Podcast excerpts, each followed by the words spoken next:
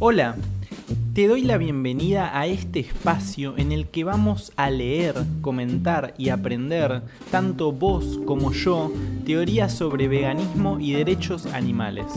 Si es la primera vez que estás acá, te recomiendo que vayas a las listas de reproducción. Ahí es donde todo el material está ordenado. Gracias por escuchar, por estar del otro lado y sin robarte más tiempo, vamos con el episodio de hoy. Si somos personas veganas y comprendimos que todo uso de los demás animales es injusto, ¿es ético que propongamos y apoyemos medidas para dejar de usar animales, pero usando animales? Bueno, vamos a analizar esto leyendo dos textos sobre el problema o no problema en torno a la carne in vitro. Y el primero se titula Un fraude in vitro y es del sitio Filosofía Vegana. Y prestemos atención a la fecha, ¿no? Eh, no es hoy el primer día en el que se habla de esto, sino que este texto es de 2011. Y arranca de la siguiente manera. Cada cierto tiempo aparece en los medios informativos la noticia de que se está logrando progresos en conseguir que exista carne animal producida en laboratorios. Personas concienciadas sobre la cuestión moral de los animales creen que esta técnica puede servir para evitar que la gente no consuma carne proveniente de granjas industriales y así se reduzca la explotación animal necesaria para obtenerla. Sin embargo, considero, dice Luis Tobar, que esa creencia es errónea a varios niveles. Según lo veo yo, la carne in vitro no sería en realidad la solución a nada. La carne in vitro es inmoral. En primer lugar, este producto necesita animales no humanos para ser utilizados en su producción. Para la producción de carne de laboratorio es necesaria la existencia de una reserva de animales no humanos esclavizados para poder extraerles células periódicamente con las que cultivar su carne. La clonación de células madre es una técnica muy limitada, así que se requiere extraer de forma rutinaria células de los individuos. El proceso de producción de carne in vitro necesita que sigan existiendo animales esclavizados para su producción. Aunque quizás fuera menos malo que haya miles de esclavos en lugar de millones de esclavos, esto no quita el hecho de que sigue habiendo víctimas. Apoyar una iniciativa como la carne in vitro es apoyar la explotación animal. Es cierto que el uso de animales en la alimentación es el más numeroso de todos, pero todas las víctimas de una misma injusticia merecen la misma atención sin importar si su explotación es masiva o no. Enfocarnos exclusivamente en el uso de animales para producir carne es incurrir en la falacia vegetariana, una falacia que consiste en creer que la carne es el problema más importante. Esto es un prejuicio injustificado que no solo ignora el resto de la explotación animal, lácteos, huevos, vestimenta, experimentación, entretenimiento y un sinfín de etcéteras, sino que también ignora la misma causa esencial del problema, el prejuicio que considera aceptable que utilicemos a otros animales para nuestro propio beneficio, el especismo o el no veganismo. La cuestión de fondo no está en la forma en la que se explota a los animales ni el número de explotados, sino que es el hecho mismo de que explotemos a otros animales. La explotación es en sí misma inmoral, aparte de lo cruel o masiva que sea.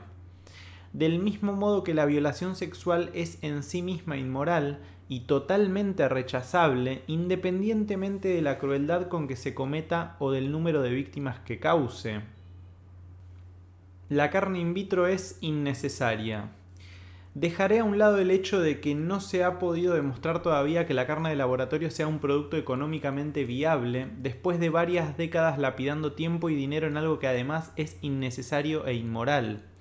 Parece que nos olvidamos de que ya existe la carne vegetal, entre otros muchos productos aptos para veganos, la cual es perfectamente apta para el consumo y económicamente asequible.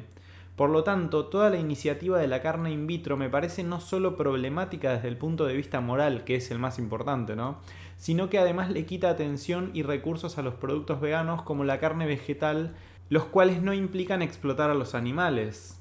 Los productos veganos pueden competir efectivamente en el mercado y de hecho ya lo están haciendo. y esto eh, tengan en cuenta que está escrito en 2011, ¿no? Aún teniendo en cuenta que su cuota de mercado es todavía muy pequeña. Según vaya aumentando la demanda, su competitividad será cada vez mayor y más eficiente. Por otra parte, los alimentos veganos también pueden competir en sabor con los que no lo son. Hace ya bastantes años que soy vegano, dice Luis Tobar, y ni siquiera he hecho de menos lo que antes comía proveniente de animales. Lo cierto es que ahora disfruto mucho más de la comida gracias a la cantidad de alimentos y sabores nuevos que he conocido, y tengo constancia de que no soy el único, ni mucho menos al que le ocurre lo mismo. Lamento que la visión de algunas personas sea tan limitada como para creer que los alimentos veganos no pueden competir en todos los aspectos con los productos de la explotación animal. También es de lamentar que prefieran apoyar la carne de laboratorio, que implica explotación animal, y este es el punto esencial, ¿no? Más allá de si la comida em, es realmente parecida o no a la, a la que proviene de la explotación animal en lugar de apoyar los productos veganos como la carne vegetal que puedan sustituir la carne animal en todos los sentidos.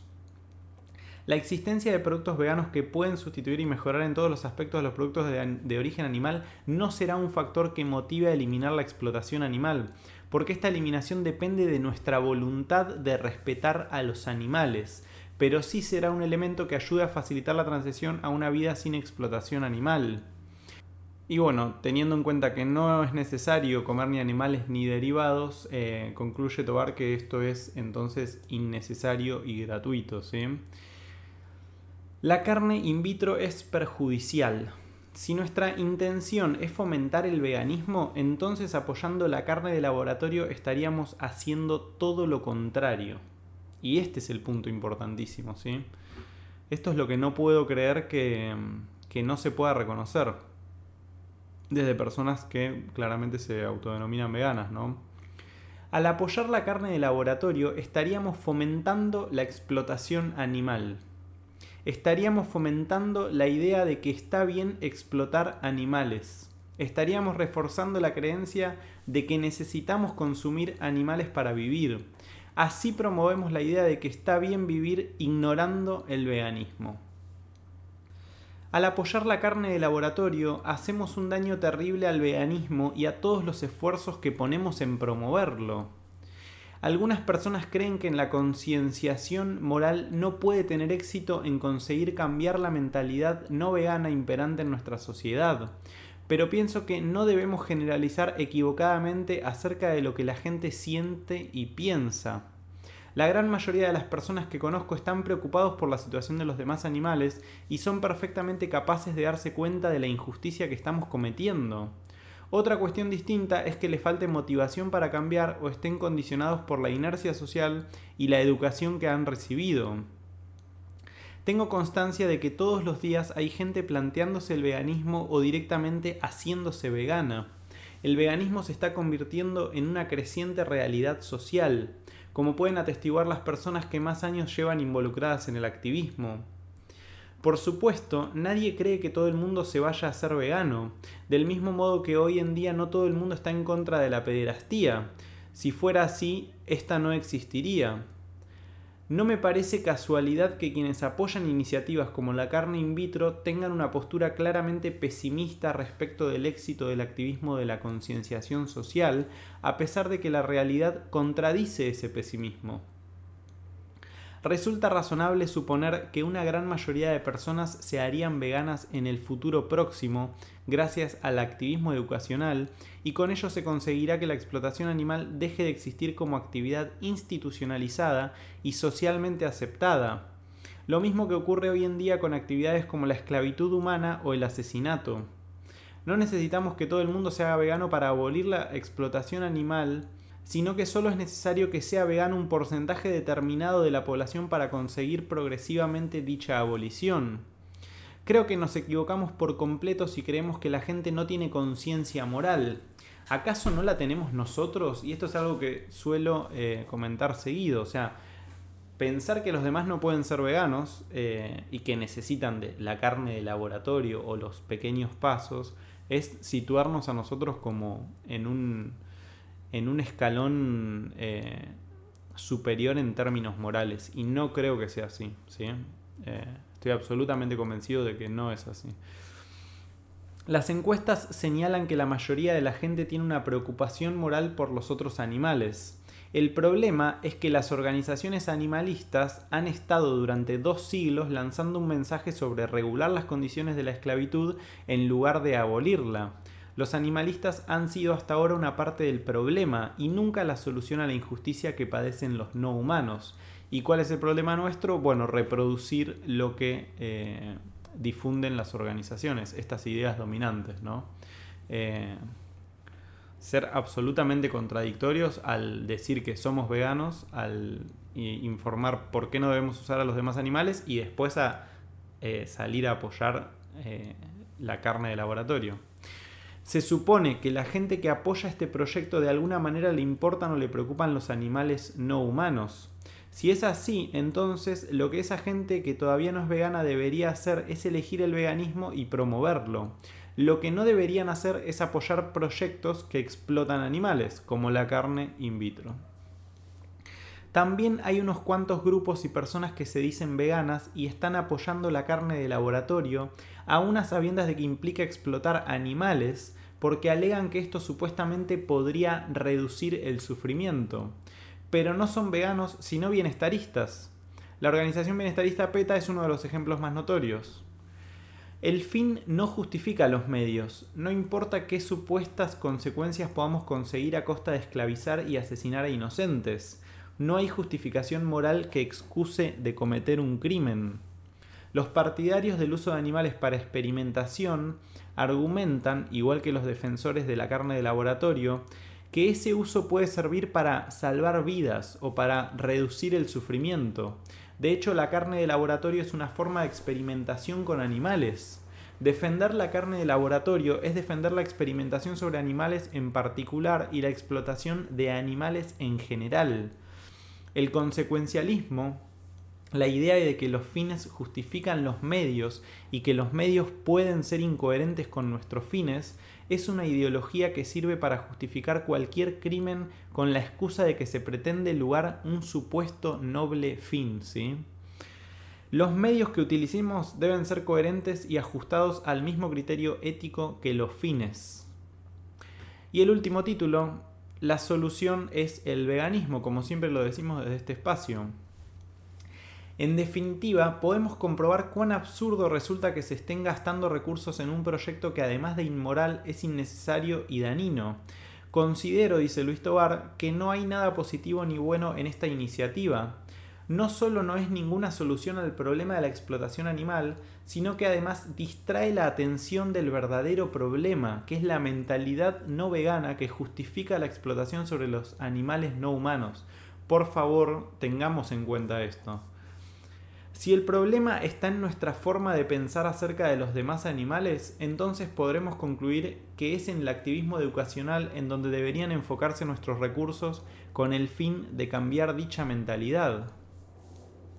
Si queremos eliminar la explotación animal, entonces la opción ética y efectiva es la educación vegana, así como apoyar las alternativas prácticas a la explotación animal con el objeto de lograr que cada vez haya menos excusas válidas para seguir intentando justificar la utilización de animales no humanos.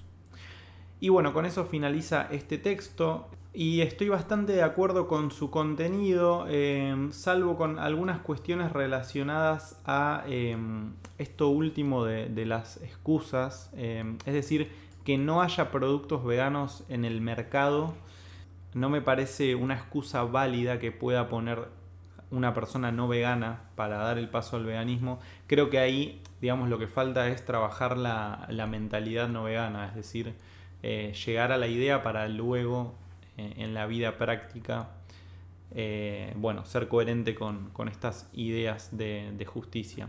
Y ahora vamos a leer un texto breve de abolición no regulación, eh, también sobre este mismo tema para ser más abundantes respecto de la temática. Y bueno, el título es Victoria para el no veganismo y se puede ver una foto de Gary Yurovsky que mm, ya vamos a analizar charlas de él y su discurso.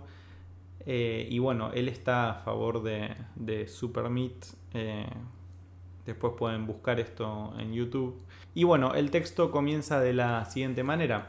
Se anuncia a través de distintos portales la autorización de venta de carne de pollo criada artificialmente, es decir, mediante extracción de biopsias.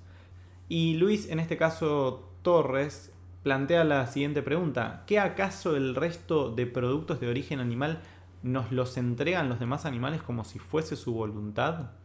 Los demás animales no se ofrecen ni voluntariamente ni conscientes de lo que implican dichos actos éticamente. Estas acciones alejan a la gente del veganismo y la reafirman en el bienestarismo, en la creencia de que está bien explotar animales siempre que se reduzca o evite su sufrimiento. No hay un sustento lógico en decir que esto es un avance hacia el respeto hacia los demás animales.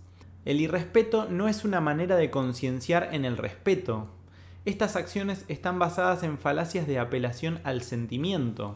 Si no las apoyas, no te importan los animales, esta es la típica. Y la petición de principio, hay que eliminar el sufrimiento porque lo importante es el sufrimiento. Bueno, si vamos a apoyar esto, que esto hay todos los días, de esto hay todos los días, en redes, bueno, en todos lados, eh, por favor, por lo menos saquémonos el título de veganos, ¿sí? No sigamos sumando confusión. Se ha leído que estas medidas prepararán hacia un mundo vegano. ¿De dónde se sacaría lógicamente esa conclusión? Si se autorizaran robos sin causar daño físico, ¿eso incentivaría a que hubiese más robos o menos robos? Lo único que prepara a la gente y a la sociedad en construir un mundo vegano es el veganismo. O sea, parece ridículo que lo tenga que decir. Eh, cualquier otra cosa menos que eso lleva a algún tipo de explotación animal. Nadie debe ser considerado un mero objeto de consumo.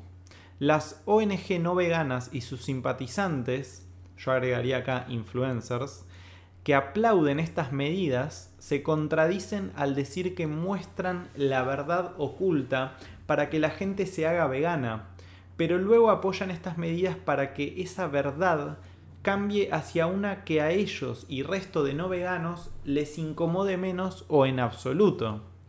Deben sincerarse y entonces no hablar de que buscan el fin del especismo o del no veganismo o el de la explotación animal, sino que solo buscan un mundo con menos sufrimiento pero con mucha explotación animal. Y cuando afirmen esto, cuando digan esto, tienen que decir también que están estableciendo una doble vara en términos morales, es decir, para los humanos considerar que la esclavitud es incorrecta, o, o venir y decir, me parece que la esclavitud de los humanos es correcta mientras no se genere sufrimiento, y salvar así las contradicciones, o bueno, explicar por qué utilizan unos argumentos para individuos de la especie humana y otros para individuos de las especies que no son humanas. Así que bueno, muchas gracias por haber estado ahí y nos vemos en una próxima lectura.